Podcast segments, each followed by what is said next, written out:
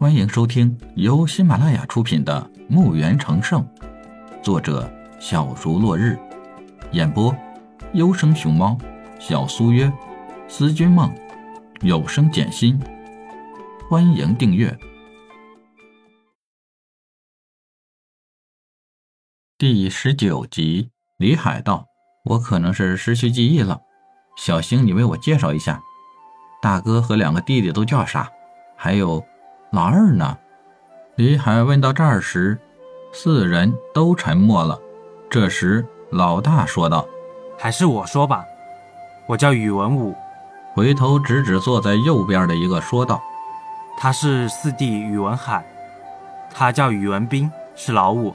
小新你也知道了，我再和你说说咱爹叫啥吧。”李海一听这个，就有些不自然，凭空多出个爹。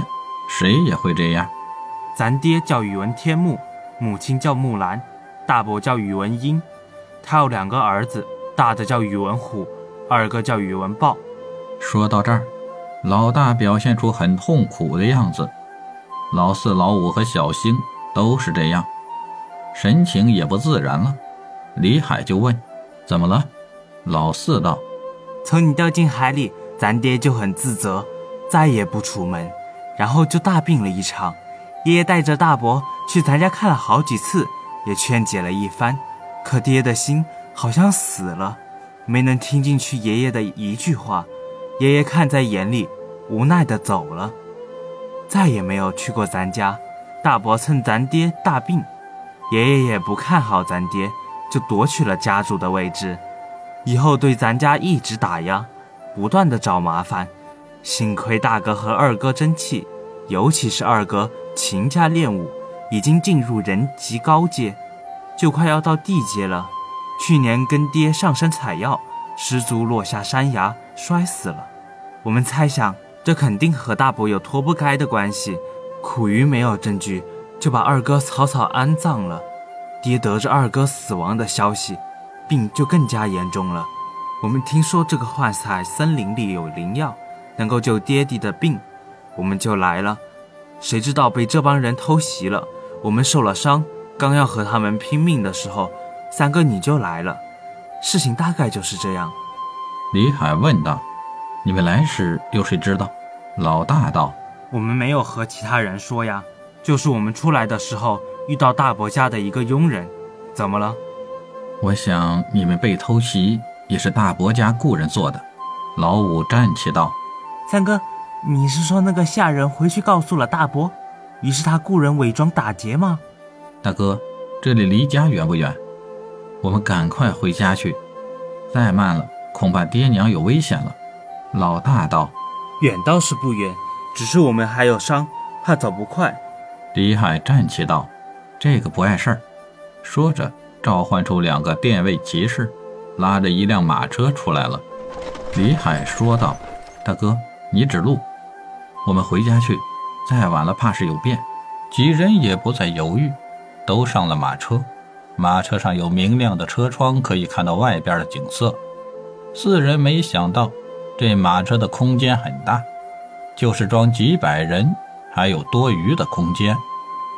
老大宇文武说道：“就可以了。”于是李海意念一动，殿卫骑士拉着辆马车。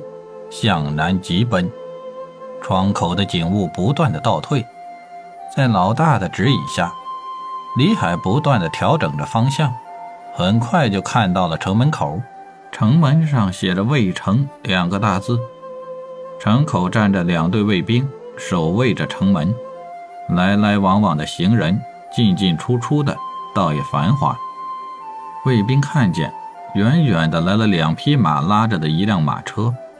只是这两匹马有些怪异，在看清时有些惊呆。这是亡灵生物拉着的马车，原来还以为什么人敢这么大胆，拉着马车狂奔进城，就是城主也不会这样的。那么亡灵生物拉着的马车上面，肯定是亡灵法师了。这些护卫兵又怎敢拦阻马车？急忙退到两边。怕马车到了碰到他们，马车一闪而过，带起一股灰尘，就看不到马车了。城里的路人纷纷让路，没有躲开的电位骑士骑着古马，带着马车，腾空一跃，跳过路人。马车里却没有感觉，只是看到上下起伏的建筑物。这些，都是李海在控制着来回跳跃。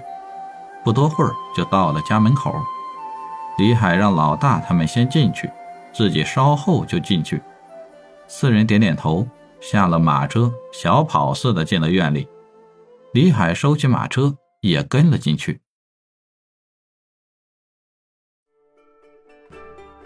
本集已播讲完毕，请订阅专辑，下集更精彩。